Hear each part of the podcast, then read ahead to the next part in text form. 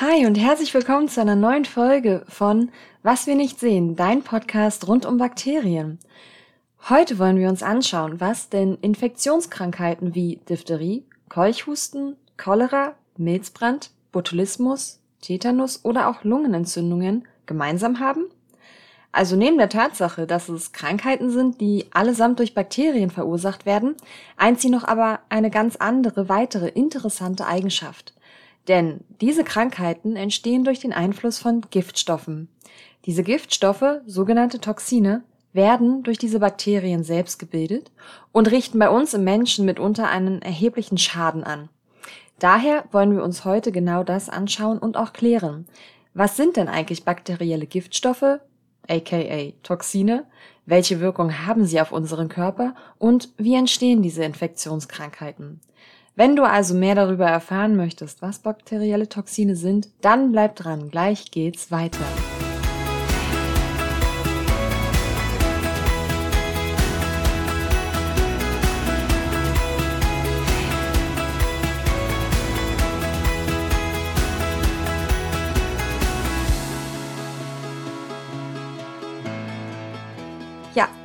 Herzlich willkommen und ich finde es richtig cool, dass, wenn du diese Folge hörst, du wieder eingeschalten hast. Vielleicht ist dir aufgefallen, dass die letzte Folge schon ein bisschen her ist und das war eigentlich überhaupt nicht beabsichtigt. Äh, ja, sondern Wissenschaft ist dazwischen gekommen und manchmal ist es gar nicht so einfach, alles unter einen Hut zu bekommen, also Arbeit, Familie und ja, es wäre manchmal auch einfach wirklich äh, nicht so einfach gewesen, äh, eine neue Podcast-Folge ohne Stimmen, Geräuschkulisse aufzunehmen. Wie du jetzt vielleicht auch hörst, sitzt meine Katze neben mir. Also äh, wenn du zwischendrin ein leises Miauzen hörst, dann ist das meine kleine süße Katze, die gerade wirklich sehr, sehr putzig ist und äh, ja, sehr, sehr gern gestreichelt werden möchte. Äh, aber um das Ganze jetzt kurz zu fassen, solange noch neue Blogbeiträge auf meinem Blog veröffentlicht werden und ich auch aktiv auf Instagram bin, ist dieses Projekt nicht eingestampft. Also, wenn es mal länger so dauern sollte, bis eine neue Podcast-Folge da ist, äh, verzweifle nicht, bleib gern treuer Abonnent dieses Podcasts. Es wird neue Folgen geben. So, und jetzt starten wir aber damit, was denn bakterielle Toxine eigentlich sind. Und ich mache das ja gern mal, dass wir irgendwie erstmal mit der Geschichte so ein bisschen einsteigen und dann mal schauen, wie es eigentlich überhaupt dazu gekommen ist, wie die Wissenschaft hier in diesem Fall auf diese bakteriellen Toxine überhaupt aufmerksam geworden ist. Und ja, wie hier alles begann, ähm, das war bereits im 19. Jahrhundert. Und zwar war das im äh, wundervollen Paris in Frankreich. Äh, ich durfte jetzt letztens erst in Paris sein, also ich kann sagen, es ist eine wundervolle Stadt. Und ja, bereits im 19. Jahrhundert entdeckten und isolierten die beiden äh, französischen Bakteriologen am Institut Pasteur, also Emile Roux und Alexandre Yersin, keine Ahnung, es war nicht französisch ausgesprochen, aber jedenfalls entdeckten sie das erste Toxin, das Diphtherietoxin. In ihrem Institut wurden bereits fünf Jahre zuvor Bakterien isoliert und auch kultiviert, die eben für diese Infektionskrankheit Diphtherie verantwortlich sind. Diphtherie, das ist eine Erkrankung der oberen Atemwege und wird durch das Bakterium Corynebacterium diphtheriae ausgelöst. Zunächst beginnt Diphtherie ja, so mit einer leichten Angina, kann sich aber rasch zu einer lebensbedrohlichen Form entwickeln. Charakteristisch sind hier Belege im Rachenraum, die dann die Atemwege einengen. Und dadurch wird dann eben das Atmen ganz ja, erheblich erschwert. Lebensbedrohlich wird die Erkrankung dann, wenn das Bakterium Corynebacterium diphtheriae in den Blutkreislauf einwandert und da das Diphtherietoxin bildet. Denn dieses Toxin sorgt nämlich dafür, dass die Muskulatur erschlafft und besonders dadurch, dass wir uns jetzt hier im Blutsystem befinden, besonders das dann einen, äh, ja, einen blöden Umstand für die Herz- und Atemmuskulatur darstellt. Also wenn Herz- und Atemmuskulatur dann erschlaffen und nicht mehr ihre Aufna Aufgabe erfüllen, dann wird Atmen oder auch das Blutpumpen, also das Blut durch den Körper pumpen, einfach deutlich erschwert. Die Diphtherie ist eine Erkrankung, die weltweit vorkommt. Sie betrifft nur den Menschen und sie wird durch die Tröpfcheninfektion von Mensch zu Mensch übertragen. Also das heißt, wenn du angehustet oder angenießt wirst, dann kann Diphtherie ganz leicht übertragen werden. Das Schöne an der Sache ist, es gibt eine Impfung gegen Diphtherie und seitdem es diese Impfung gibt, sind die Infektionszahlen auch seit Jahren rückläufig. Also wie wir hier gesehen haben, ähm, gibt es verschiedene Formen oder verschiedene Schweregrade von Diphtherie. Es kann einfach, es kann eine einfache Erkrankung sein, es kann aber auch wirklich lebensbedrohlich werden. Und der Knackpunkt hier sind diese Toxine oder das Toxin, was gebildet wird. Daher sind Toxine primäre Virulenzfaktoren äh, vieler Bakterien. Über Virulenzfaktoren äh, gibt es auf meinem Blog auch einen äh, gesonderten Blogartikel, denn äh, Virulenzfaktoren sind bei Bakterien eine ganz, ganz wichtige Sache. Und es gibt eben nicht nur diese Toxine, äh, sondern es gibt auch andere Virulenzfaktoren. Wenn dich das noch weiter äh, interessiert, ich kann dir diesen äh, Link zu dem Blogbeitrag gerne in den Show Notes verlinken. Jetzt aber erstmal wollen wir mal klären, was denn jetzt bakterielle Toxine eigentlich sind. Also Giftstoffe, die durch Bakterien produziert werden. Und ganz einfach gesagt sind es lösliche Substanzen, die von den Bakterien gebildet werden, um den Stoffwechsel einer Wirtszelle zu verändern. Also die Wirtszelle, das sind in dem Fall die Zellen in unserem Körper. Und dadurch, dadurch, dass der Stoffwechsel dieser Wirtszellen, also unserer Zellen verändert wird, kann es zu schädlichen Folgen für uns Menschen kommen.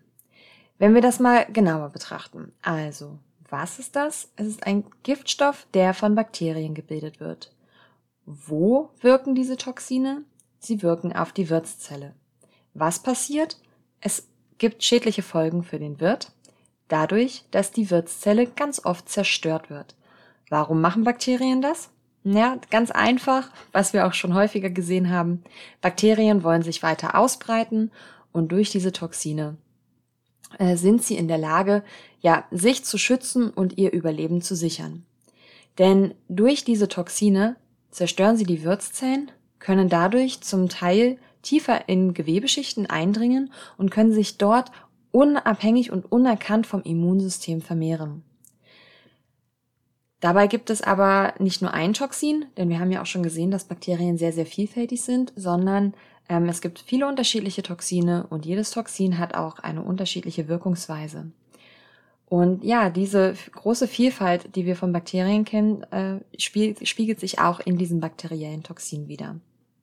Wenn wir uns jetzt die bakteriellen Toxine angucken, dann kann man grob sagen, dass es fünf Arten von bakteriellen Toxinen gibt.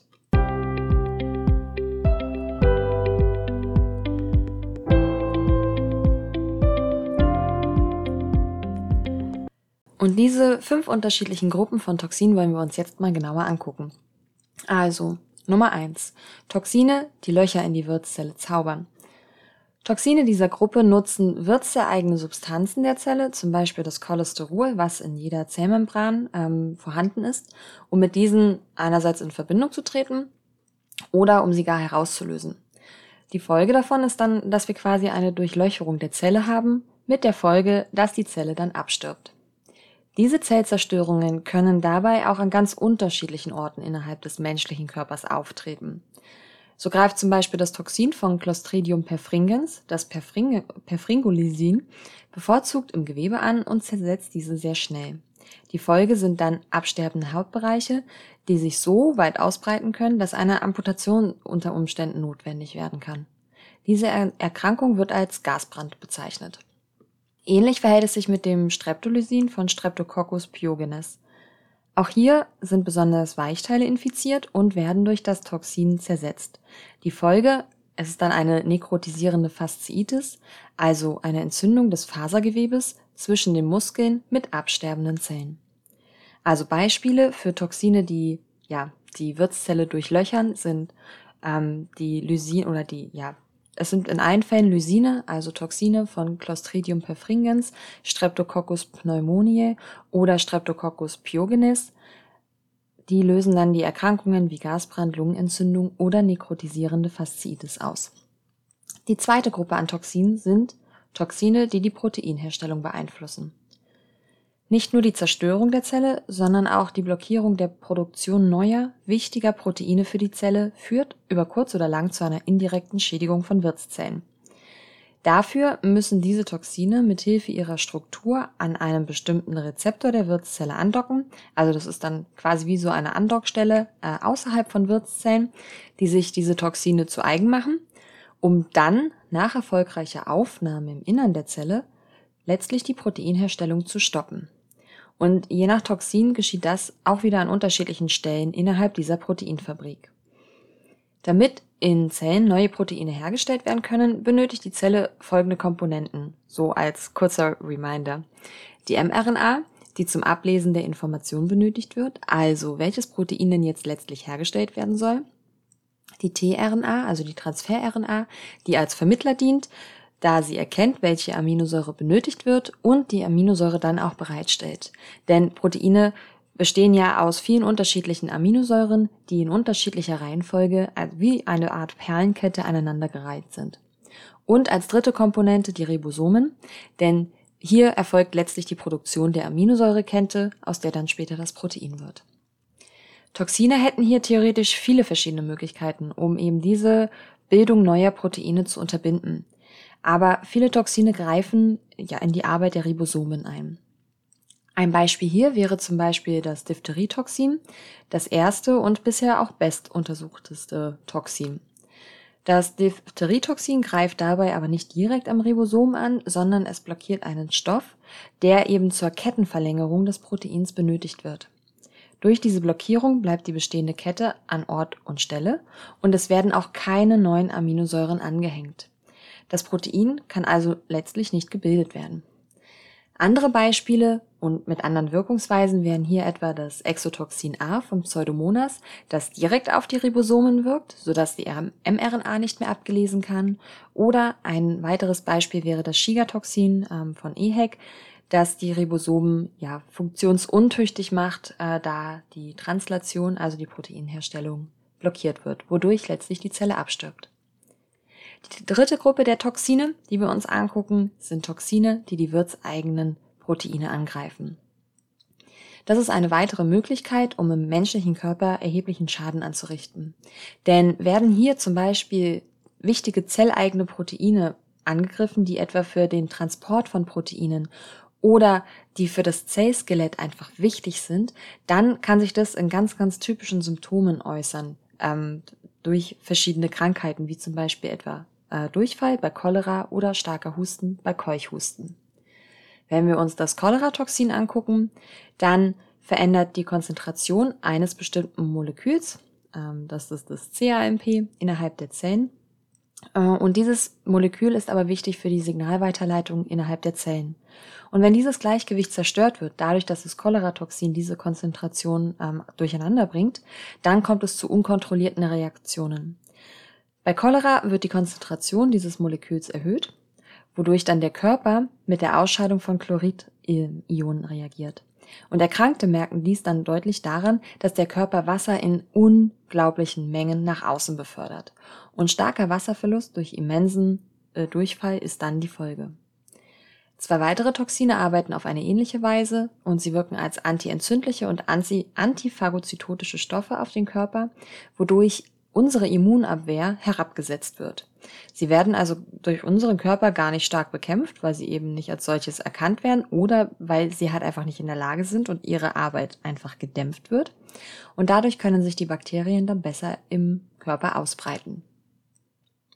Eine vierte Gruppe sind Toxine, die die Nerven angreifen. Und das sind besonders tückische Toxine, denn hier wird die Reizweiterleitung gestört. Um genauer zu sein, es handelt sich hier um die Synapsen unserer Nerven.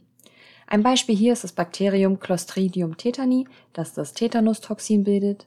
Das ist ein Neurotoxin, das an bestimmten Rezeptoren der Nervenzellen andockt.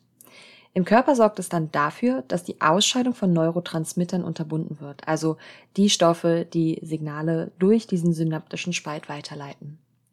Diese Neurotransmitter werden dann eben benötigt, um die Signalweiterleitung zwischen den Nervenenden zu ermöglichen. Ist die Signalweiterleitung unterbrochen, kommt es im Falle einer Tetanusinfektion, also nach einer, äh, nach einer Verletzung zum Beispiel, zu Muskelkrämpfen. Je mehr Bakterien vorhanden sind, um das Tetanustoxin zu bilden, umso stärker werden diese Krämpfe werden. Daher muss die Wunde schnellstmöglich, meistens sogar chirurgisch versorgt werden, damit die Ausbreitung der Bakterien mit einem, ja, einerseits unterbunden werden kann und andererseits wird dann auch noch ein Antibiotikum gegeben, sodass man quasi der Infektion von zwei Seiten, äh, ja, Herr wird. Wenn das Tetanustoxin aber bereits an Nervenzellen gebunden hat, dann kann das nicht vom Körper allein entfernt werden. Und hier gibt es noch eine weitere Möglichkeit zur Behandlung. Und zwar wird dem Körper, dem Patienten dann ein Anti, Antikörper gegen das Tetanus-Toxin gegeben, sodass dann die schädlichen Toxine entfernt werden. Ein weiteres Beispiel für ein Nervengift, ähm, und das ist besonders bei Säuglingen besonders wichtig zu wissen, ist das Botulinum neurotoxin, das vom Bakterium Clostridium botulinum gebildet wird.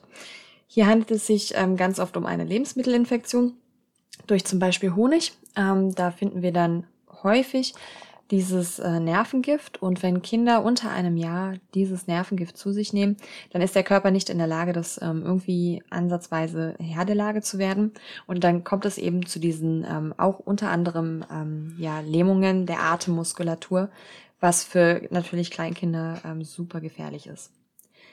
Eine letzte Gruppe bakterieller Toxine sind die bakteriellen Superantigene, die direkt auf die Zellen unseres Immunsystems wirken. Sie werden Superantigene genannt, da sie direkt und ohne Umwege mit den Zellen unseres Immunsystems in Interaktion treten und die Folge ist, dass es zu einer enormen Aktivierung der weißen Blutkörperchen kommt. Also wir haben ja in unserem Immunsystem verschiedene Zellen um, unter anderem die weißen Blutkörperchen. Ähm, da zählen noch mal ganz, ganz viele unterschiedliche Zellen dazu. Aber ähm, diese Superantigene sind in der Lage, was normalerweise unser Körper macht, ähm, wenn wir mit einem Antigen ja Kontakt hatten, dann ähm, gibt es da gewisse Signalketten oder gibt es gewisse Arbeitsabläufe in unserem Immunsystem und unser Immunsystem aktiviert ganz, ganz äh, spezifisch und zielgenau die Immunzellen, die es braucht, um eine Infektion zu, zu klären, eine Infektion zu beseitigen.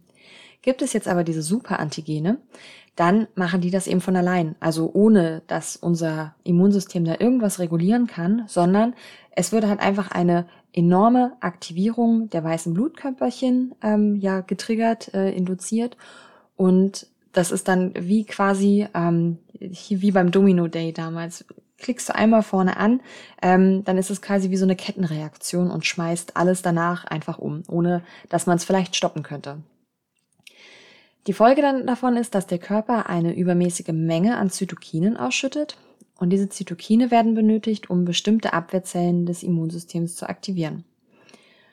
Wenn jetzt hier zu viele Zytokine auf einmal freigesetzt werden, dann kann es zu einem tödlichen Schock werden, kommen.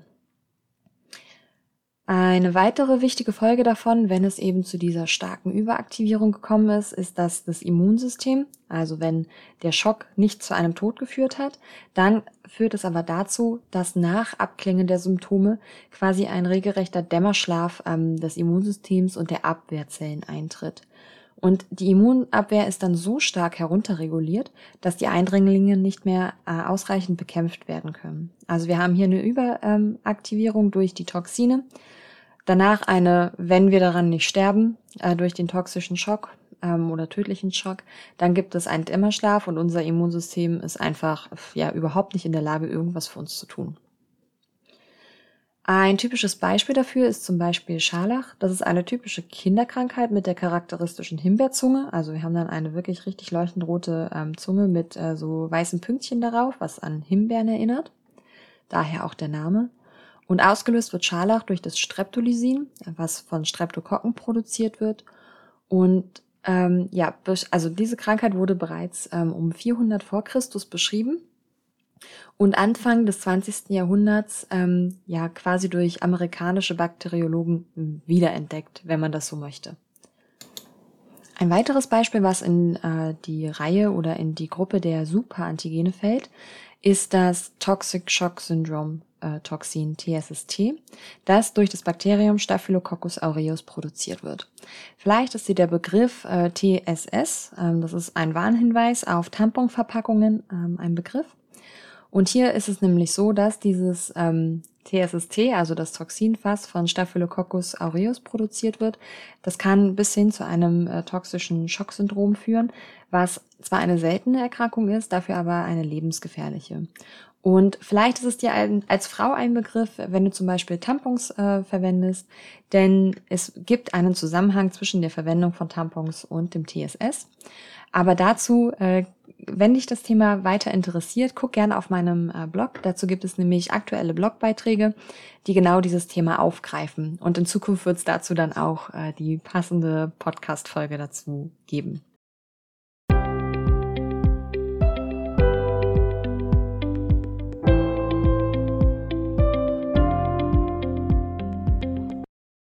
Also wenn wir das jetzt mal zusammenfassen, wir haben Giftstoffe, die durch Bakterien produziert werden. Und es gibt fünf Arten. Eins, die Toxine, die Löcher in die Wirtszelle zaubern, also das quasi die Wirtszelle durchlöchern, wodurch diese abstirbt. Zwei, Toxine, die die Proteinherstellung beeinflussen, also es unterbinden, dass neue Proteine gebildet werden und als Folge die Zelle auch wieder abstirbt. Drittens, Toxine, die wirtseigene Proteine angreifen, also ja, lebenswichtige, für die Zelle lebenswichtige Proteine, die werden angegriffen, sodass es halt äh, entweder zu einer kompletten Fehlfunktion kommt oder zum Erliegen äh, sämtlicher Funktionen. Die vierte Gruppe sind Toxine, die die Nerven angreifen, also sogenannte Neurotoxine, wo zum Beispiel auch ähm, ja, Botox, also das Botulinumtoxin dazugehört. Ähm, und fünftens die bakteriellen Superantigene, die direkt auf unser Immunsystem wirken und zu einem toxischen Schock führen können.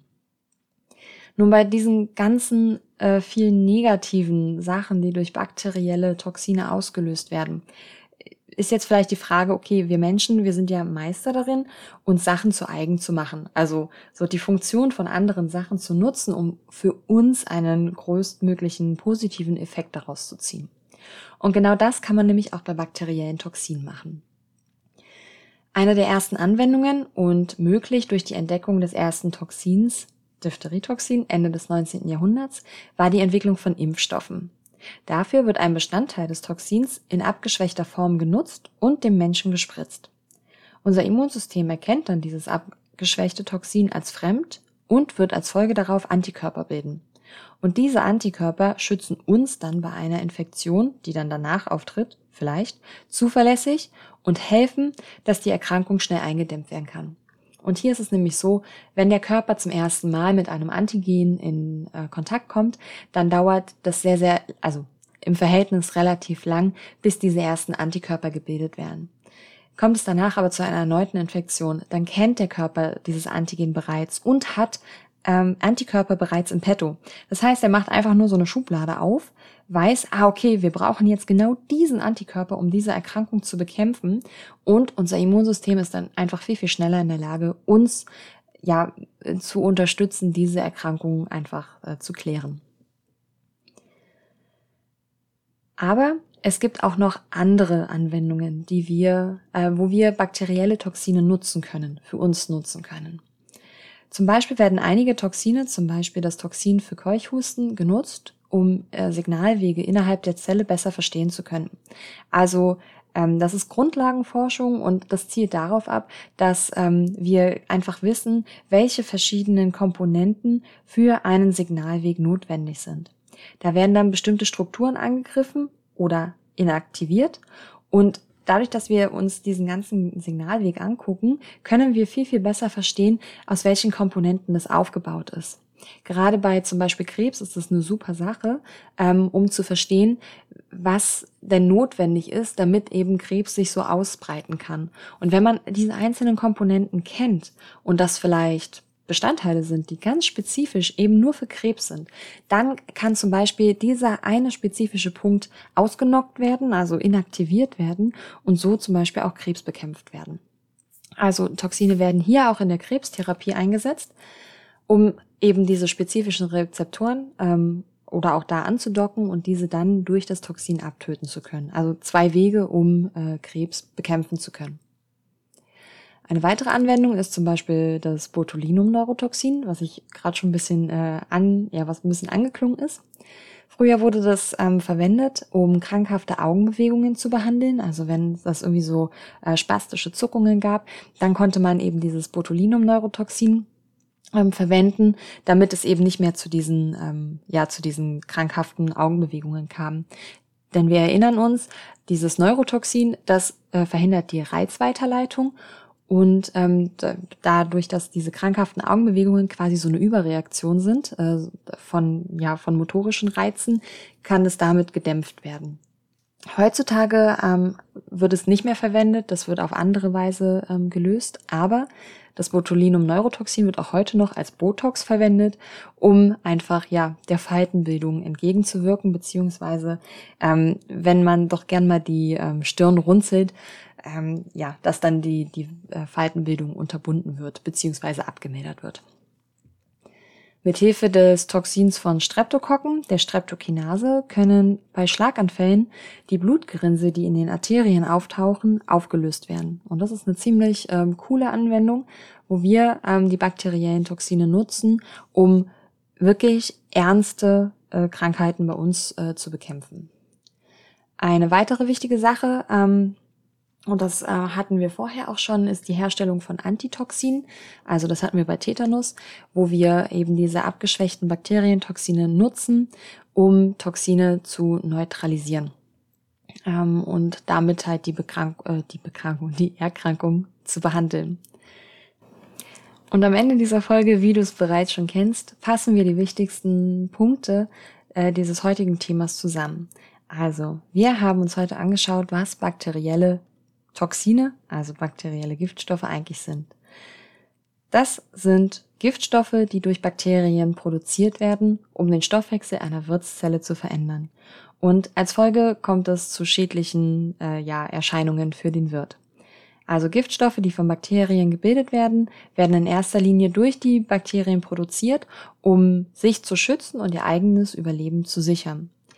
Dadurch, dass die Wirtszellen, also wir bestehen ja aus ganz, ganz vielen unterschiedlichen oder aus ganz vielen Zellen, dadurch, dass dann diese Zellen zerstört werden, sind Bakterien zum Beispiel in der Lage, in tiefere Gewebeschichten einzudringen in unserem Körper und sich da so ein bisschen unbemerkt vom Immunsystem äh, vermehren zu können. Und ja, dadurch äh, sichern sie ihr Überleben. Und das machen sie ganz oft eben dadurch, dass sie diese bakteriellen Toxine produzieren, damit eben diese Gewebeschichten zerstört werden. Wir Menschen haben aber auch gelernt, ähm, diese primären Virulenzfaktoren der Bakterien für uns zu nutzen. Und so nutzen wir diese Toxine, um entweder Erkrankungen zu behandeln, Grundlagenforschung damit zu betreiben, sie werden in der Kosmetik angewendet, damit wir äh, unsere ungeliebten Falten loswerden, zumindest für eine Zeit, oder auch, äh, was ich als ganz, ganz wichtige, An eine ganz wichtige Anwendung finde, ist die Behandlung von Schlaganfällen, dadurch, dass das Blutgerinnsel in Arterien aufgelöst wird. Wir können Toxine aber auch dazu nutzen, ähm, ja, um sie in der Krebstherapie zu nutzen und Krebs damit behandeln zu können. Wie immer freue ich mich, dass du bis zum Ende dieser Folge mit dabei geblieben bist. Ich hoffe, dass du aus dieser aktuellen oder aus dieser neuen Podcast-Folge viel für dich mitgenommen hast und vielleicht auch noch so einen anderen Blickwinkel auf bakterielle Toxine bekommen hast, wenn du sie schon kanntest oder was Neues gelernt hast, einfach dadurch, dass du jetzt weißt, was bakterielle Toxine sind. In der nächsten Folge werden wir uns dann mal anschauen, also ein konkreteres Beispiel genau angucken, was denn jetzt bakterielle Toxine mit äh, ja, der Menstruation zu tun haben und was dann dieses toxische Schocksyndrom eigentlich ist. Wie immer würde ich mich freuen, wenn du diesen Podcast-Kanal abonnierst, mehr auf äh, Instagram folgst oder mich auch einfach mal auf meinem Blog ähm, besuchst, um dir neue Blogbeiträge anzuschauen, durchzulesen und noch viel, viel mehr zu lernen sollten, wann immer äh, ja Fragen bei dir auftauchen, äh, sollten Fragen auftauchen, scheu dich bitte nicht, mir äh, mich zu kontaktieren, sei es in der Kommentarfunktion auf dem Blog oder auch ganz einfach über Instagram. Denn Wissenschaft ist auch immer ein Austausch und es ist schön und gut, wenn ich diese Blogbeiträge erstelle äh, und die Podcast-Folgen aufnehme. Wenn du aber letztlich nichts daraus mitnimmst oder dir einfach ein riesengroßes Fragezeichen über dem Kopf geblieben ist, äh, dann ist es noch nicht ganz so optimal. Und deswegen würde ich mich einfach auch über dein Feedback freuen ähm, und, und wenn Fragen aufgetaucht sind, dass du mir das einfach mitteilst. Ja, damit wir da äh, irgendwie doch noch mal schauen können, wie ich das vielleicht in Zukunft ein bisschen passgenauer äh, auf die Beine stellen kann. Was bleibt mir jetzt am Ende noch zu sagen? Einfach, dass ich dir noch einen wunderschönen Tag wünsche, wann immer auch du diese Folge hören magst. Ich freue mich darauf, dich beim nächsten Mal wieder begrüßen zu können und bis dahin wünsche ich dir einfach alles, alles Liebe. Bis dahin, deine Isabel.